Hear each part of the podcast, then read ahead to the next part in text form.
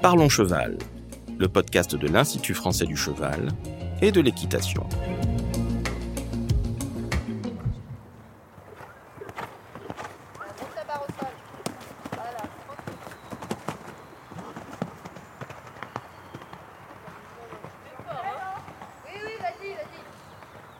Bonjour, je suis Laurent Vigneault de l'Institut français du cheval et de l'équitation et aujourd'hui je reçois François Goriot, délégué national course pour l'IFCE. Et on vous parle des paris hippiques. Alors, c'est un sujet très vaste, François. Est-ce que tu peux nous parler du principe en général des paris hippiques en France? Oui, le principe particulier en France, c'est qu'il s'agit du pari mutuel, c'est-à-dire que les joueurs jouent euh, les uns contre les autres, et euh, plus les joueurs jouent sur un même cheval, plus la cote diminue, et donc plus l'espérance de gain euh, diminue. En revanche, si vous jouez un cheval avec une très grosse cote, ça veut dire que vous récupérerez tout l'argent qui a été mis sur le cheval qui été très joué. Voilà pourquoi ça s'appelle un pari mutuel. Ça, c'est différent de ce qui se passe par exemple en Angleterre avec les bookmakers. Voilà, les bookmakers, eux, fonctionnent avec des cotes fixes, c'est-à-dire qu'ils définissent une cote en fonction de la probabilité que le cheval arrive euh, dans les premiers. Euh, alors, ils peuvent définir cette cote soit sur le champ de course où vous achetez le pari qui vous convient par rapport à la cote proposée, soit euh, ce qui est un avantage par rapport au, au pari mutuel, soit en proposant des cotes bien avant la course et vous choisissez de jouer sur ce cheval si la cote qui vous est proposée vous intéresse. À titre d'exemple, actuellement il y a des courses à Cheltenham, il y a un type de jeunes chevaux qui a été couru et il y a déjà des cotes pour le gagnant euh, pour l'année prochaine dans la grande course qu'il ah pourrait, qu'il pourrait courir. Donc il y a différents types de jeux, différents types de réunions. C'est un peu compliqué pour les gens qui ne connaissent pas. Euh, François, est-ce que tu peux nous expliquer les grandes lignes de toutes ces règles? Alors le premier type de pari, c'est le pari PMH, pari mutuel hippodrome. Lorsque vous êtes sur un champ de course, vous pouvez parier sur les courses et sur les chevaux de cette réunion. Et puis pour quelques autres réunions, euh, 5, 6 par jour, euh, ce sont des réunions qu'on appelle premium parce qu'il est possible de jouer non seulement sur le champ de course, mais également dans tous les points de vente et sur les paris en ligne pour ces courses-là. Et ce sont évidemment ces courses-là qui sont génératrices de grosses masses d'enjeux, puisque euh, une réunion premium représente entre 2 et 4 millions d'euros de jeux, et une réunion premium avec événement, c'est-à-dire avec le quintet, il y en a une par jour, euh, peut représenter jusqu'à 10-12 millions d'enjeux oui, ça, par jour. Le, le fameux quintet, c'est ce dont on entend parler sur les médias en général, quoi. Oui, autrefois on a connu le tiercé, qui est devenu ensuite le quartet, et maintenant le quintet. C'est une des sources de revenus importants du PMU, euh, qui est un, un, des acteurs majeurs du jeu en France. Mais il existe quelques officines qui ont été agréées euh, par l'État français depuis que en 2010 il y a eu ouverture des jeux en ligne, c'est-à-dire qu'on peut jouer euh, par internet sur les courses. Et il y a sept ou huit officines qui ont été euh, agréées, mais qui représentent vraiment un faible pourcentage des jeux en ligne.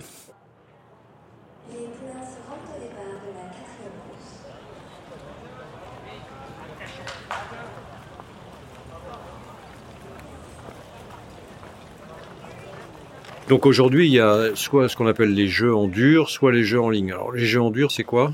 Les jeux en dur, c'est les jeux qui sont faits euh, en présence, c'est-à-dire que vous allez dans un point de vente PMU et vous jouez sur les courses. C'est ce qui s'appelle les jeux en dur. En revanche, il y a le jeu online. Ce qu'on appelle online, c'est le jeu par Internet. Et pour ce jeu par Internet, effectivement, on joue euh, soit au PMU qui offre cette prestation, mais également quelques officines qui ont été euh, agréées par l'État pour euh, ouais, donc il y a collecter opérateurs aujourd'hui. Ouais. Alors, justement, est-ce que tu peux nous parler maintenant des tendances, enfin, de la façon dont, où est-ce qu'on parie, qui joue, quelles sont les tendances euh, culturelles, sociologiques dans le domaine du pari en France? Peut-être euh, avant d'évoquer l'organisation structurelle, il faut évoquer les montants des enjeux qui sont quand même euh, très importants, puisqu'il a été joué en 2021 à un peu plus de 8 milliards d'euros, 8 milliards 30 ouais, d'euros aux, aux courses.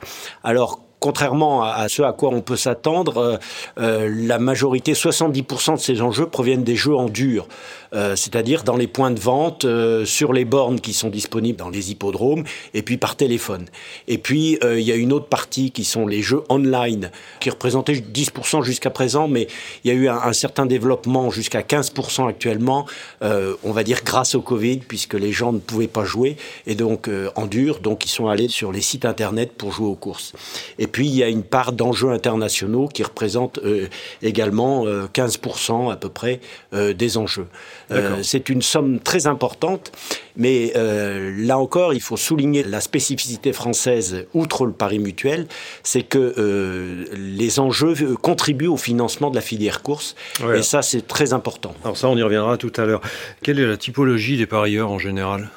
La typologie, c'est on dit que le marché du PMU est un marché mature, c'est-à-dire que c'est un marché qui ne va pas exploser, qui ne va pas se développer considérablement, et ça se traduit par une population de joueurs, puisque euh, pratiquement les trois quarts des enjeux euh, sont faits dans le réseau en dur. Euh, la population est une population plutôt vieillissante, et c'est en cela que l'évolution des enjeux est peut-être un peu ralentie à cause de cette population qui a tendance à ne pas se renouveler. Et bah, vous voyez tous quelle est le type de...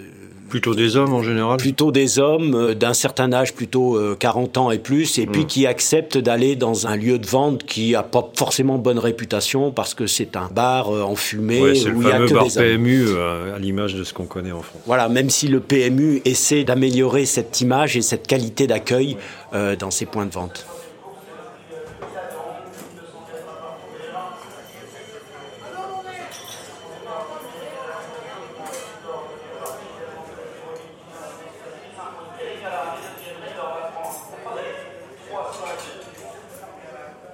Donc ces paris hippiques, euh, c'est une tradition française euh, forte. leur place évolue quand même aujourd'hui dans la société. C'est moins quelque chose de connu. Oui, c'est vrai. Euh, le PMU a un, concurrent fort qui est la Française des Jeux. Hein. C'est un peu la guerre entre les deux, guerre commerciale. jusque dans les années 2012, les deux entités, PMU et Française des Jeux, faisaient à peu près un chiffre d'affaires équivalent, 10 milliards d'euros chacun. Mais depuis, la tendance a été à la baisse pour le PMU, qui draine plutôt entre 8 et 9 milliards d'euros de jeux, alors que la Française des Jeux, elle, draine entre 17 et 18 milliards d'euros de jeux.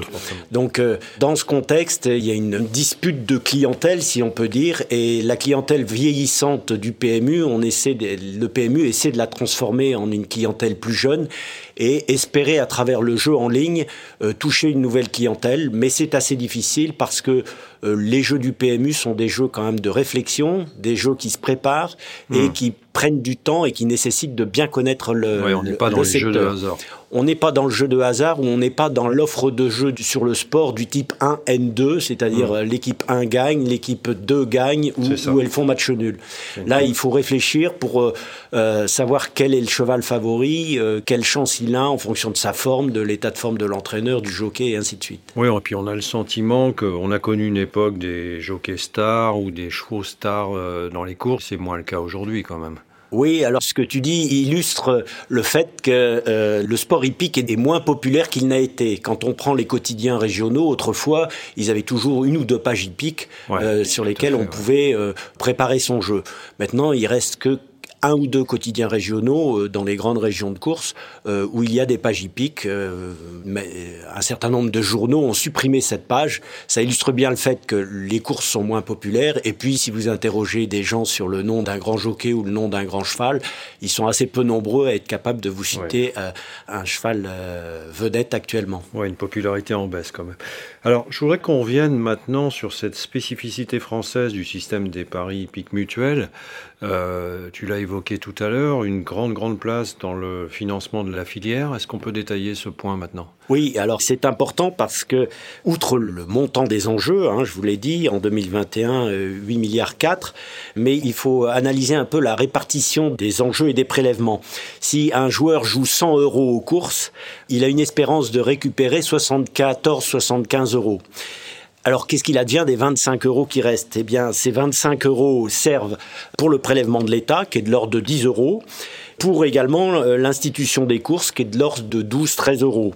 Ce qui représente quand même un milliard d'euros, hein, euh, si on fait le, calcul. Énorme. Et ce milliard d'euros permet d'une part de faire fonctionner le PMU, évidemment, parce que euh, y a plus de 13 000 points de vente à faire fonctionner, il y a un énorme système informatique à faire fonctionner, il y a des commerciaux, il, y a des, il faut rémunérer les vendeurs de paris dans les points de vente qui sont faut, il faut le dire en passant, euh, bien moins bien rémunérés que les vendeurs de jeux de la Française des Jeux. Hein. C'est 2,5 à 2,8% contre 5% pour les prestataires de la Française des Jeux. Et puis, sur ce milliard d'euros, euh, il y a pratiquement 510 millions d'euros qui sont consacrés au fonctionnement de la filière course elle-même. C'est-à-dire les dotations pour les propriétaires, les éleveurs, les entraîneurs, les drivers, les jockeys. Les primo les choses comme ça. Voilà, tout ce qui concerne les allocations. Et puis l'organisation matérielle des courses, évidemment, avec euh, l'entretien des hippodromes, les différents organismes qui tournent autour des sociétés mères que sont Equidia, par exemple, les laboratoires d'analyse pour la lutte contre le dopage et ainsi de suite. Et puis les investissements sur les hippodromes, puisqu'il y a en France plus de 340 hippodromes, et euh, la modernisation de ces hippodromes nécessite forcément de gros investissements pour accueillir le public dans les meilleures conditions et les chevaux dans la meilleure sécurité possible. Et je crois qu'on peut le signaler, il y a une toute petite part qui repart aussi sur la filière Equinsport euh, au travers des fonds éperons, c'est ça? Oui, tout à fait. Il y a une part du fonds éperon, enfin la majorité du fonds éperon est financée par un prélèvement sur les enjeux, mais qui est presque modique par rapport à, à toutes les sommes que je viens d'évoquer. Tout à fait, oui.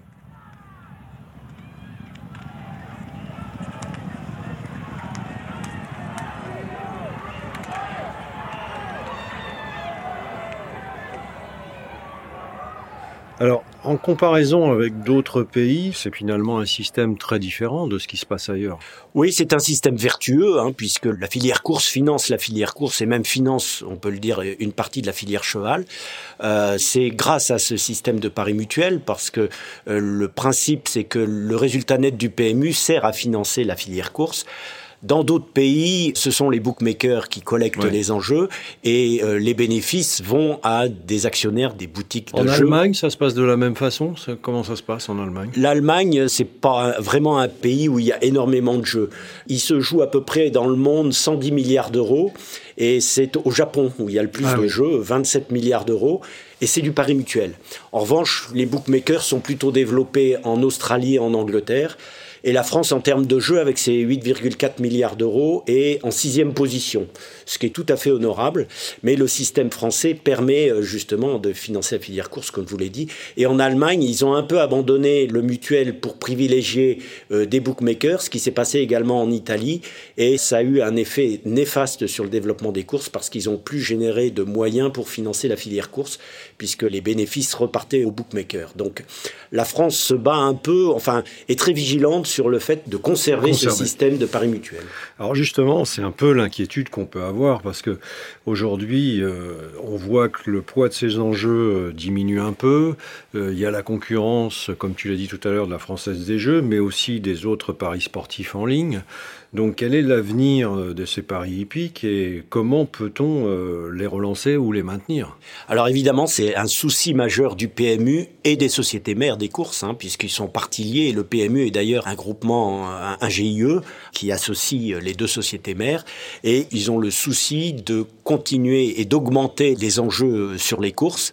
Alors pour ça, il faut évidemment continuer à offrir des supports de jeux de qualité, mais ça, les sociétés mères savent le faire avec une très bonne ont une stratégie là-dessus euh, en particulier? Alors ils ont développé une stratégie assez récemment qui consistait, un, à revenir un peu à son cœur de métier, si on peut dire, c'est-à-dire privilégier, euh, faire ce qu'ils appelaient la rétention des joueurs euh, qui représentent des 4 à 500 000 joueurs qui représentent 80% des jeux du PMU et les, privilégier ces gens-là parce qu'ils sont les principaux générateurs de chiffre d'affaires. Ça, c'était le premier aspect de leur stratégie commerciale. Le deuxième aspect, c'était conservation, c'est-à-dire conservation des joueurs occasionnels. Euh, plutôt que ces joueurs retournent vers le pari sur le sport, c'est de leur donner l'occasion et de leur donner envie de continuer à jouer sur les courses. Et puis après, il y avait l'aspect conquête qui consiste à, à, essayer de toucher les 90% de la population française qui ne savent pas ou qui connaissent mal les courses et qui sont un vivier très très important de joueurs. Et parmi ces joueurs, la cible, c'est évidemment une cible de jeunes joueurs qui sont allés vers le jeu sur le sport et il n'y a pas de raison qu'ils viennent pas sur le jeu sur les courses. Et puis peut-être les femmes et les catégories des CSP+. Et ça, on va essayer de les toucher par des campagnes de communication. Comment est-ce qu'ils font? Campagne de communication, alors qu'on a apprécie ou qu'on n'apprécie pas, ils ont pris un ambassadeur qui donne cet aspect euh, jeune et sportif avec Antoine Griezmann pour rendre le jeu sur les courses euh, plus moderne, plus fashion, si on peut dire. C'est vrai que les courses avaient une image un peu passéiste et un peu euh, bar tabac enfumé. Et l'idée, c'est d'essayer de convaincre les gens qu'il est tout aussi moderne de jouer aux courses que de jouer sur le sport. Mais euh, la grande difficulté, c'est que euh, on parle de foot et de rugby à longueur de journée sur les antennes et sur les radios. Euh, il est beaucoup plus rare d'entendre parler de course et c'est à mon avis ce qui fait la grande différence.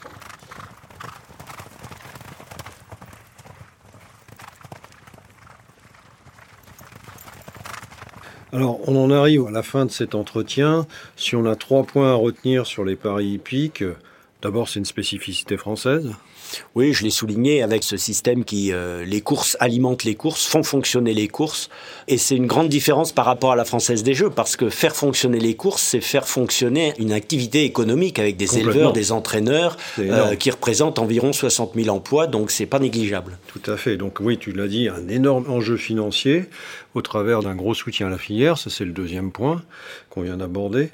Et j'ai envie de dire, troisième point, malheureusement, une transformation nécessaire pour perdurer dans le temps oui, une transformation nécessaire et indispensable. Alors, l'État a fait un geste déjà, puisqu'à partir de 2022, euh, le prélèvement se fera sur le produit brut du jeu. Le produit brut du jeu, c'est la totalité des jeux, moins ce qui est donné aux parieurs, alors que jusqu'à présent, l'État taxait les jeux sur la totalité des jeux collectés.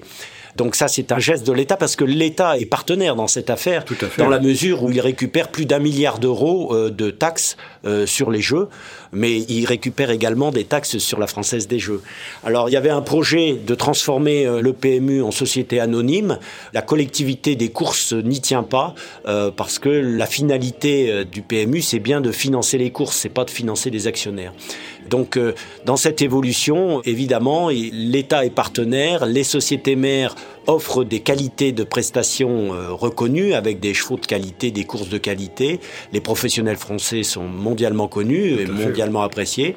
Mais le nerf de la guerre, c'est de mobiliser des nouveaux joueurs pour augmenter le chiffre d'affaires du PMU. Merci François. Merci Laurent. Alors si vous souhaitez en savoir plus sur le sujet, rendez-vous sur notre site internet equipedia.ifce.fr où vous trouverez tous les travaux de nos experts. Vous pouvez aussi nous rejoindre sur notre groupe Facebook Equipedia Science et Innovation Equine pour plus de contenu. Pour ne manquer aucun épisode, abonnez-vous, partagez, commentez et n'hésitez pas à laisser 5 étoiles sur Apple Podcast. À très vite pour un nouvel épisode.